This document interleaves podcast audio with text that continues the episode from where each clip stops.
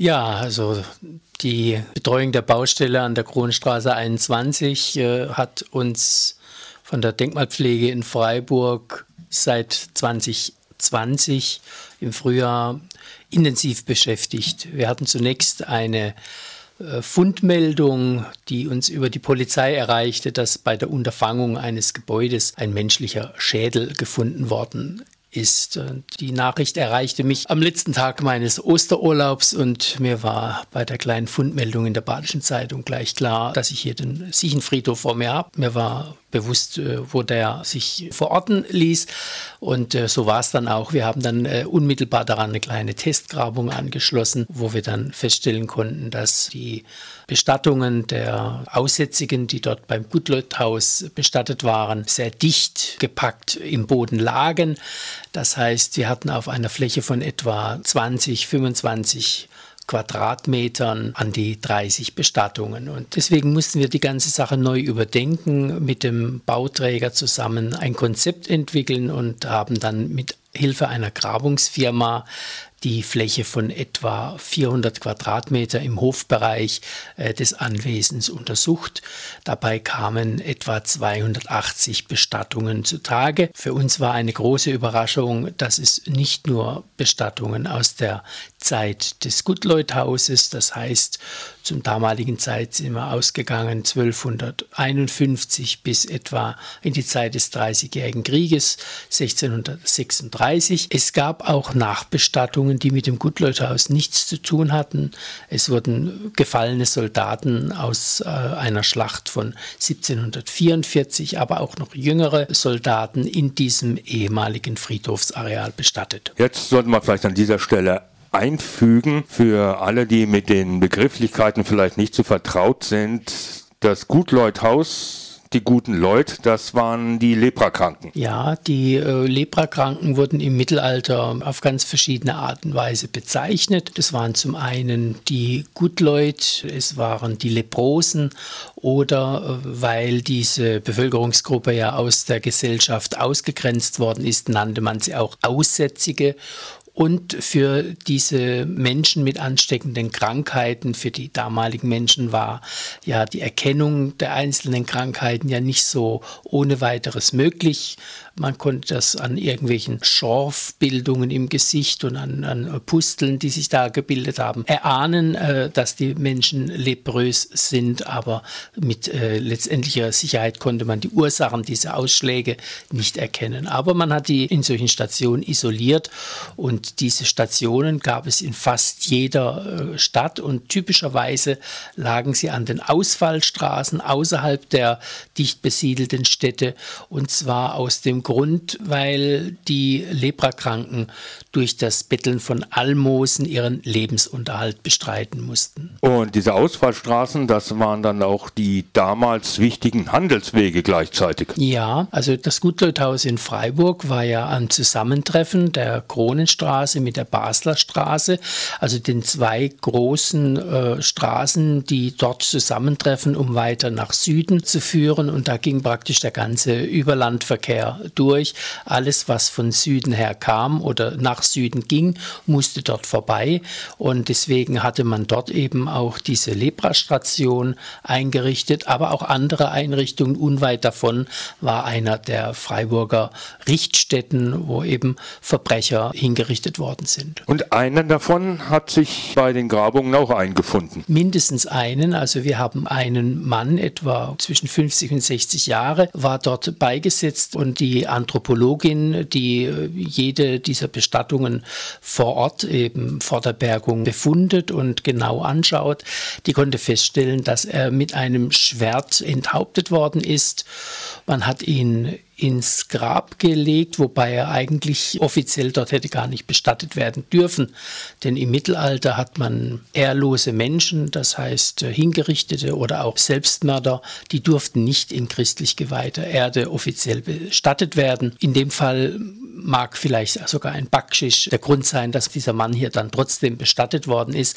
Man hat, äh, um Vorkehrungen zu treffen, dass er beim jüngsten Gericht nicht wieder aufersteht, zwischen den Schultern und dem abgetrennten Kopf einen dicken Stein reingelegt. Und soweit ich mich erinnern kann, wurde er auch in Bauchlage aus dem gleichen Grund bestattet. Ich glaube, nein, der war nicht in Bauchlage. Es gab andere Bestattungen, die in Bauchlage waren, aus demselben Grund. Äh, es gibt aber auch noch andere Hinweise auf äh, Hingerichtete. Das ist äh, nur das herausragende Beispiel, dieser ältere Mann, der dort bestattet worden ist. Aber wir können an verschiedenen anderen Bestattungen an den Halswirbeln solche Spuren des Richtschwertes auch erkennen. Jetzt ist ja das Geschlechterverhältnis bei den aufgefundenen Verstorbenen deutlich mehrheitlich Männer und wenige Frauen und sogar ein paar Kinder. Was hat es damit auf sich? Ja, das war eine große Überraschung für uns. Diese Gräber der Leprakranken, da sollte man ja meinen, dass das Geschlechterverhältnis in etwa ausgeglichen ist, 50-50. Es war bei weitem nicht so in dem Teilbereich des Friedhofs, den wir untersucht haben. Das ist bislang etwa wir schätzen ein Viertel des Gesamtfriedhofes mit äh, knapp an die 550 Bestattungen. Ursprünglich waren dort wohl gegen 2000 Menschen beigesetzt. Und von diesen Menschen, die wir bislang erfasst haben, sind lediglich etwa drei bis vier Prozent Frauen. Das ist deutlich unterrepräsentiert. Und wir gehen davon aus, dass es damit zu tun hat, dass die Belegung des Friedhofes in etwa die innere Organisation des Guttleuthauses widerspiegelt, denn dort waren offensichtlich die kranken Menschen nach Geschlechtern getrennt untergebracht und ähnlich waren sie dann auch auf dem Friedhof nach Männern und Frauen getrennt beigesetzt worden. Die Frauen, die wir haben und die Kinder, das ist dann offensichtlich so ein Fall, dass Familien, die dort waren, gemeinschaftlich bestattet worden sind. Das Gutleuthhaus da selbst, wo haben jetzt Unkundige das zu verorten? Ja, wenn Sie die Straßenbahnlinie 3 nehmen und an der Reiterstraße aussteigen in Höhe der Waldorfschule und von dort äh, die Kronenstraße Richtung Innenstadt laufen, dann kommen Sie an einer kleinen Grünanlage vorbei, quer während den Hölderlebach und etwa an diesem Bereich lagen die Wohngebäude des Gutleuthauses in der Zeit um, also ab 1258. Dort haben wir zum ersten Mal urkundliche Belege dieser Niederlassung, die über eine eigene Kapelle mit einem Kaplan und einem Zimeterium, also einem Friedhof, den wir dann letztlich ausgegraben haben, verfügt hat. Das Ende des Gutleuthauses mit all seinen Gebäuden kam ja durch den Dreißigjährigen Krieg, als es niedergebrannt wurde von den Schweden. Und dann lag der Friedhof war er vergessen und war es dann Zufall, dass die Fläche wieder als Friedhof in Betrieb genommen wurde bei der Schlacht 1744? Ich würde mal so meinen, der Dreißigjährige Krieg war eine deutliche Zäsur. Die Gebäude des Gutleuthauses wurden zerstört. Es äh, gab auch in der Stadt städtischen Organisation ein Umdenken, wie man mit äh, solchen ausgegrenzten Personen, mit Kranken umgeht.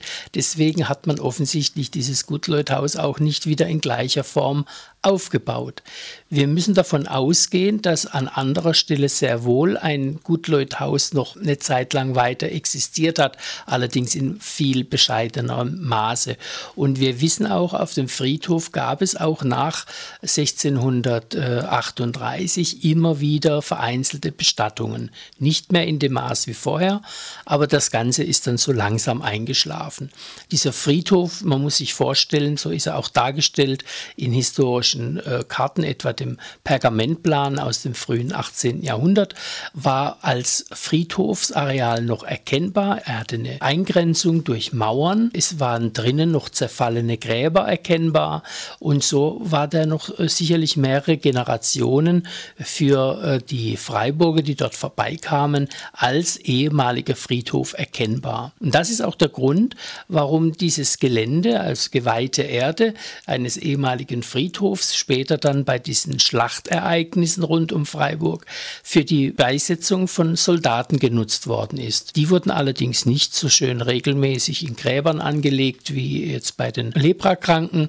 Man hat dort eher äh, große Löcher ausgehoben und äh, immer mehrere Soldaten in Massengräbern regelrecht hineingeworfen. Ja, wie ich ja mal gesagt habe, die Auffindesituation, das sah so aus wie einfach vom Karren gekippt. Aber das Gutleuthhaus auf dem Gelände, wie Sie es beschrieben haben, hatte ja einen Vorgängerbau, dessen Fundament jüngst zutage trat. Das war die zweite große Überraschung, die wir durch unsere Grabung beisteuern könnten. Bislang ging man ja aus, aufgrund der Schriftquellen, die ja von verschiedenen Autorinnen und Autoren untersucht worden sind, etwa von Frau Kuhner, die darüber äh, sehr intensiv geforscht hat. Bislang gingen wir davon aus, dass die erste urkundliche Nennung 1251 die Gründung dieses Gutleut Leuthauses markiert. Es war aber schon immer ein bisschen strittig, meint die Urkunde tatsächlich eine Neugründung oder nennt sie eine bereits unstrukturiert bestehende Gemeinschaft, die dort äh, schon bestand seit längerem. Die Archäologie konnte diese Frage, meine ich, nun klären. Wir haben bei den letztjährigen und auch in der diesjährigen Grabungskampagne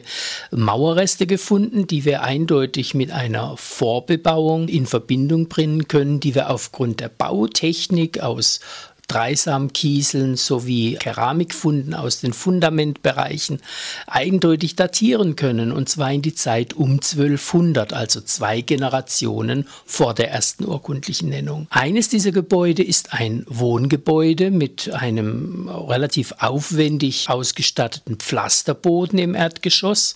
Dieses Gebäude hat dann noch einen Anbau erhalten, in dem offensichtlich ein Backofen betrieben worden ist. Wir gehen davon aus, die dieses Gebäude kurz vor 1200 errichtet war, so der Ansatzpunkt für die ersten Leprakranken, die sich dort niedergelassen haben. Möglicherweise wurde dieses Gehöft von einem Freiburger Bürger oder einer Freiburger Bürgerin den Leprosen als barmherziges Werk äh, zur Verfügung gestellt, damit sie dort einen Platz haben und eine Bleibe. Interessanterweise ist unweit von diesem Wohngebäude eine kleine Kapelle archäologisch erfasst worden mit einem Altarfundament im Osten, also ganz klassisch von der Grundrissstruktur. Und diese Kapelle hat offensichtlich die Funktion einer Wegekapelle, was im Mittelalter an vielen wichtigen Verkehrsachsen üblich war, dass Bildstöcke oder Wegkapellen angelegt worden sind. Jetzt ist ja bei der Unterfangung rückwärtig von Kronenstraße 21 dieser erste Skelettfund im Frühjahr 2020 nicht der erste entsprechende Fund gewesen. Das ist richtig. Also unsere Kenntnis von diesem Gelände gründet sich aus zwei verschiedenen Quellen.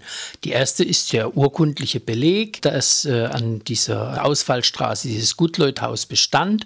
Es gibt historische Karten, die allerdings äh, nur bis in das 16. Jahrhundert zurückreichen, wo dieses Gutleuthaus genau an diesen beiden Ausfallstraßen auch eingetragen ist. Aber für mich als Archäologen sind natürlich die archäologischen Quellen äh, haben eine besondere Bedeutung. Und da wissen wir, dass äh, zum ersten Mal in den äh, 1930er Jahren bei einem Bau eines äh, Gebäudes an der Basler Straße äh, menschliche Skelettreste freigelegt worden sind, die man damals schon mit dem Gutleuthaus in Verbindung gebracht hat.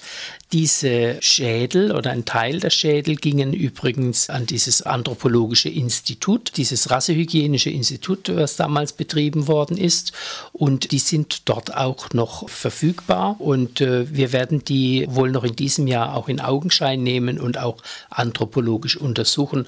Natürlich nicht nach den Kriterien, wie sie damals untersucht worden sind, sondern nach unseren heutigen Fragestellungen. Es gab in der Nachkriegszeit beim Bau eines Wohnblocks unmittelbar in der Nachbarschaft unserer Grabungsfläche Beobachtungen, dass äh, enorm viele Gräber äh, zutage getreten sind. In den 1950er Jahren hat man äh, durch den Druck des Wiederaufbaus natürlich sich da wenig drum geschert. Es bestand die Notwendigkeit, schnell billigen Wohnraum für die obdachlos gewordenen Freiburger und die zahlreichen Flüchtlinge, die ja noch dazugekommen sind, zu schaffen. Es gab in der Zeit noch keine systematische archäologische Denkmal Denkmalpflege und wir wissen nur aus verstreuten Zeitungsberichten und Beschreibungen von Nachbarn, dass dort offensichtlich die ähm, Knochen kreuz und quer übereinander gepurzelt sind, aber eine Dokumentation gab es nicht. Die allererste Untersuchung in diesem Areal war allerdings schon in den 1880er Jahren Dort wurde an der Kronenstraße ein Massengrab aus dieser Schlacht von 1744 angetroffen.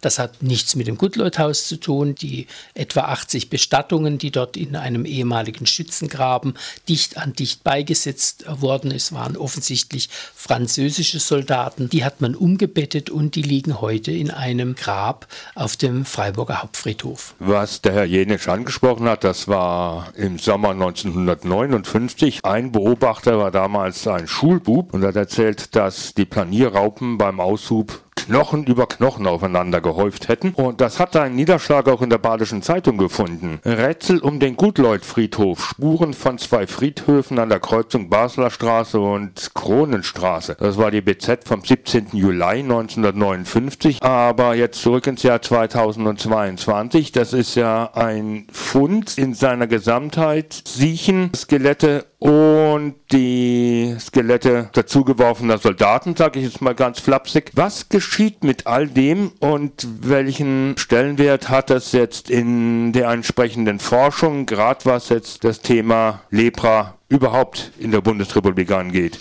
Ich kann mir denn denken, dass das Ganze nicht unbeobachtet blieb. Das ist sehr wohl richtig. Ich setze vielleicht schon bei der Grabungsdokumentation an. Da wir ja wussten, dass wir hier einen Leprafriedhof vor uns haben und keinen äh, normalen äh, Friedhof, wie vielfach um Pfarrkirchen und so angelegt worden ist, war natürlich von Anfang an unsere Aufmerksamkeit darauf gerichtet, dass wir diesen Sonderfriedhof auch entsprechend besonders archäologisch begleiten. Das heißt, in dem Archäologenteam war fest integriert eine Anthropologin, Frau Carola Bersin aus Konstanz, die jedes einzelne Skelett, bevor es aus der Erde entnommen worden ist, untersucht hat, dann anschließend nach der Reinigung eine Erstbestimmung gemacht hat, um zum einen natürlich zu schauen, was für ein Geschlecht hat die verstorbene Person. Ist es ein Mann, eine Frau, ein Kind? Wie ist das Sterbealter? Gibt es verschiedene Krankheitssymptome, auch Hinweise auf Mangelernährung oder andere Anomalien? Und insbesondere natürlich war die Frage natürlich nach dem speziellen Krankheitsbild der Lepra. Lepra in einem fortgeschrittenen Stadium verändert das Knochengefüge der daran erkrankten Menschen. Das betrifft verschiedene Partien des Körpers. Zum einen am Gesichtsschädel wird der Nasenknorpel und Bereiche des Oberkiefers abgebaut, sodass die einfach in der Knochensubstanz überhaupt nicht mehr vorhanden sind. Dann gibt es sehr starke Befall an den Gelenken, vor allem an den Finger- und Fußgelenken. Und äh, es, letztendlich kommt es ja auch zum Verlust von Finger- oder Zehengliedern. Auch das ist ein ganz typischer Befund für die klassische Lepra. Das zeigt sich allerdings nur im fortgeschrittenen Stadium. Solche Befunde haben wir in in der Tat zahlreich dokumentieren können. Aber zu unserer großen Überraschung gab es eine erstaunlich große Gruppe an Menschen, die eigentlich gar keine Lepra hatten, sondern an anderen Krankheiten litten, insbesondere an der Syphilis. Die Syphilis ist eine Krankheit, die nach allgemeiner Lehrmeinung mit der Entdeckung Amerikas 1492 überhaupt erst nach Europa gelangte. Und wir haben nun erstaunlich viele Syphiliskranke auf unserem Freiburger Friedhof und es waren auch erstaunlich viele Kinder, die an dieser Krankheit litten. Die haben sich natürlich nicht äh, durch ausschweifenden Lebenswandel infiziert, sondern wurden praktisch bei der Geburt durch ihre erkrankten Mütter mit dieser Krankheit infiziert. Und man kann das relativ gut erkennen bei diesen Kindern und Jugendlichen, Jugendlichen, vor allem an dem Gebiss, weil diese Krankheit insbesondere bei Kindern zur Ausbildung der äh, sogenannten äh, Maulbeerzähne, Mulberry Teeth, führt. Und die sind eigentlich selbst für einen Laien, wenn man es mal erklärt bekommt von einem Anthropologen oder von einer Anthropologin, eigentlich sehr gut zu erkennen. Für uns ist eine große Chance, dass wir bei dieser großen Anzahl von äh, Skeletten, die nach modernsten Methoden archäologisch, aber auch anthropologisch untersucht worden sind, noch weitere Datierungen dranbringen und dass wir hier möglicherweise tatsächlich diese Frage auch lösen können, finden wir eindeutige Belege für diese Syphilis-Krankheit vor Entdeckung Amerikas. Das wäre eine kleine Sensation. Das wäre erstmals, dass man das tatsächlich nachweisen könnte. Aber selbst wenn diese kleine Sensation ausbleibt, sind wir eigentlich sehr stolz darauf, dass wir, glaube ich, mittlerweile den am besten untersuchten Lepra-Friedhof in der Bundesrepublik Deutschland hier in Freiburg äh, freigelegt haben und demzufolge kommen auch Anfragen äh, an der Auswertung dieses Grabungsbefundes teilzunehmen von verschiedenen Seiten, etwa von der Universität Tübingen, wo schon ein Teil des Friedhofs im Rahmen einer Masterarbeit untersucht worden ist. Und auch von der Universität Kiel gibt es Anfragen für ein spezielles DNA-Untersuchungsprojekt, was eben international angelegt ist, mit ähnlich gut untersuchten Friedhöfen. Da gibt es nicht so viele. Da gibt es einen in Dänemark und zwei in Südengland. Damit hat sich das eigentlich schon. Die hohe Anzahl der an der Syphilis Verstorbenen bei den Skelettfunden, die lässt sich ja auch, denke ich, damit in Zusammenhang bringen, dass zu einem gewissen Stadium der Erkrankung bei der Beschau, Lepra von Syphilis nicht zu unterscheiden war damals. So ist das. Also beide Krankheiten wirken sich in einem gewissen Stadium so aus, dass der oder die Erkrankte Ausschläge im Gesicht und am Körper hat. Und äh, diese Ausschläge, die sehen wirklich in ihrer Ausprägung sich sehr ähnlich und man kann letztlich sehr schwer nur unterscheiden, ist die Person an Lepra oder an Syphilis erkrankt. Das äh, war für die damaligen Menschen mit ihren Erkenntnismöglichkeiten nicht ganz einfach. Und man hat diese Krankheit letztlich in einen Topf geworfen und äh, hatte Leute, die an Syphilis erkrankt waren, zumindest im Anfang, als diese Krankheit neu aufgetreten ist, mit den Leprakranken in einen Topf geworfen. Ab einem gewissen Zeitpunkt Zeitpunkt hat man dann sehr wohl erkannt, was Syphilis ist. Das hieß ja im Mittelalter die Blattern. Und es gab in der Freiburger Neuburg ab 1494 gab es das sogenannte Blatternhus. Im ehemaligen Röderhof-Areal haben wir Teile davon ausgegraben. Das war eine eigens für Syphiliskranke eingerichtete Krankenstation wobei diese Station keinen Friedhof hatte. Und es kann durchaus auch sein, dass die Verstorbenen des Blatternhuses eben auch im Friedhof vom Gutleuthaus beerdigt worden sind. Gibt es eigentlich Reaktionen von der Fachwelt des Auslandes? Vom Ausland, also die Untersuchungen werden natürlich aufmerksam verfolgt. Ich meine, insbesondere die Anthropologen, aber auch die Archäologen sind natürlich gut miteinander vernetzt und stehen in engem Austausch. Und deswegen kommen natürlich da schon immer wieder Anfragen Fragen. Wir haben natürlich, was die historische Auswertung angeht, mit den Kollegen im Elsass, was ja unmittelbar vor der Tür liegt, stehen wir im Austausch.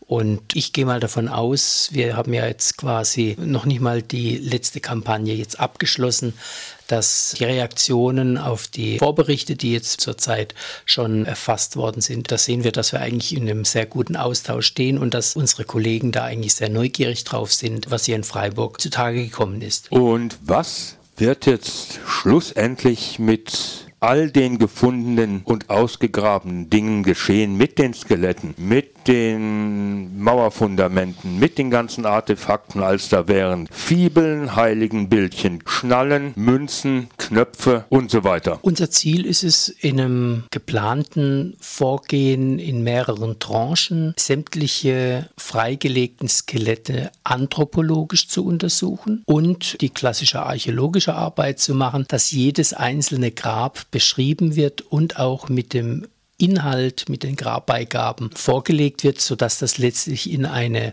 Gesamtpublikation mündet, wo das dann alles vorgelegt ist.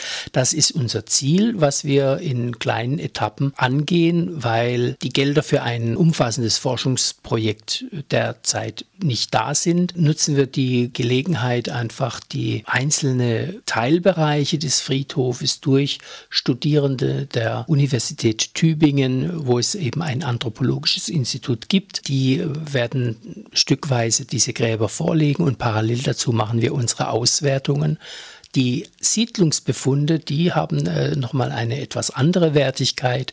Die werden natürlich Betrachtung finden in der Gesamtschau der Siedlungsentwicklung Freiburgs. Ein solches Grabungsprojekt hat ja auch immer mehrere Ebenen, wie man das betrachten kann. Man kann sich natürlich schwerpunktmäßig sich mit den Bestatteten befassen und das dann sozialgeschichtlich oder medizinhistorisch werden. Aber man kann natürlich auch das Ganze siedlungsgenetisch betrachten, wo man einfach tolle Aspekte hat, wie die Bebauung äh, in der Viere im Mittelalter war, wo wir praktisch auch mit dieser Grabung Neuland betreten haben, denn da gab es bislang noch keinerlei Erkenntnisse. Und vor Ort selbst, mir kam vor zwei Jahren zu Ohren, dass es Bemühungen gibt, dort sowas wie irgendwas zum Gedenken an den Friedhof aufzustellen, auf dem Gelände etwa vom Gutleuthaus selbst. So ist das. Es gab also, als die ersten Vorberichte waren, ist natürlich insbesondere der Bürgerverein Mittel- und Niederviere aufmerksam geworden, ist auf uns zugekommen, hat gefragt, ja, was denn damit passiert und ob man an diese bedeutende Stelle nicht irgendwie erinnern sollte. Und äh, es ist dann der Gedanke entstanden, in dem Bereich, wo wir durch geophysikalische Untersuchungen die Lage dieser einstigen Gebäude des Gutleuthauses lokalisieren konnten, im, etwa im Bereich der ehemaligen Kapelle. Dort wird geplant, ein Kunstwerk, eine irgendwie gestaltete Gedenkstätte zu installieren. Und wir würden natürlich gerne auch eine Informationstafel noch beisteuern, damit man an diesem Platz, wo ja wirklich auch täglich viele Menschen zu Fuß, mit dem Fahrrad, Auto, Straßenbahn entlang gehen, dass man da eine gewisse einen Erinnerungsort schafft an diese Einrichtung, die das Gesundheits- und Sozialwesen von Freiburg über 400 Jahre ganz entscheidend mitgeprägt hat. Wann ist die Einrichtung solch einer Gedenkstätte zu erwarten? Also wir werden jetzt im Herbst in die nächste Runde gehen, wenn diese Grabungen abgeschlossen sind und ich gehe mal davon davon aus, dass sich das dann konkretisieren wird und wird gemeinsam mit der Stadt, das muss ja auch abgestimmt werden, man kann ja nicht in der öffentlichen Grünanlage einfach ein Denkmal reinstellen, sondern das muss natürlich auch mit der Stadt abgestimmt werden. Es muss ein Entwurf sein, der muss umgesetzt werden. Wir werden den Stein jetzt, denke ich, ins Rollen bringen im Herbst und wie dann die Umsetzungsphase ist, da kann ich zum jetzigen Zeitpunkt noch keine Prognose abgeben. Ich hoffe natürlich, dass es möglichst zügig geht. Fein wäre es ja, wenn das zeitlich Hand in Hand mit der von Ihnen angesprochenen Publikation ginge. Ja, wobei die Publikation, die wird sicherlich auch noch einiges in Anspruch nehmen. Wir denken da wirklich erstmal in Zeiträumen von sechs, sieben Jahren. Ja, auf diese Publikation bin ich jetzt schon gespannt, wie ein Regenschirm, liebe Hörerinnen und Hörer. Und an dieser Stelle mein Dank an Dr. Bertram Jenisch vom Landesamt für Denkmalpflege im Regierungspräsidium Stuttgart, dass er sich gestern vor zwei Wochen am 25. August des Nachmittags die Zeit genommen hat, hier mit mir über dieses Thema zu sprechen. Wie wir es gerade gehört haben, hier Mittagsmagazin Punkt 12 bei Radio Dreieckland Freiburg UKW 102,3 MHz. Und ich möchte an dieser Stelle noch auf zwei Dinge hinweisen. Zum einen, dass ich diesen Artikel aus der Badischen Zeitung vom 17. Juli 1959 mittlerweile habe und die genauere Examinierung dieses Artikels wird auch wieder ganz neuen und frischen Wind in die Forschung blasen, da bin ich mir sicher. Und zum anderen möchte ich hinweisen auf die neue Veröffentlichung des Breisgau-Geschichtsvereins Schau ins Land, ihr 140. Jahrbuch 2021. Da ist ein sehr gut verständlicher und empfehlenswerter und lesenswerter und überhaupt Artikel zu finden, neue archäologische und anthropologische Befunde zum ehemaligen mittelalterlichen Gutleuthaus von Freiburg, eben von Bertram Jenisch und der Anthropologin Carola Berstin.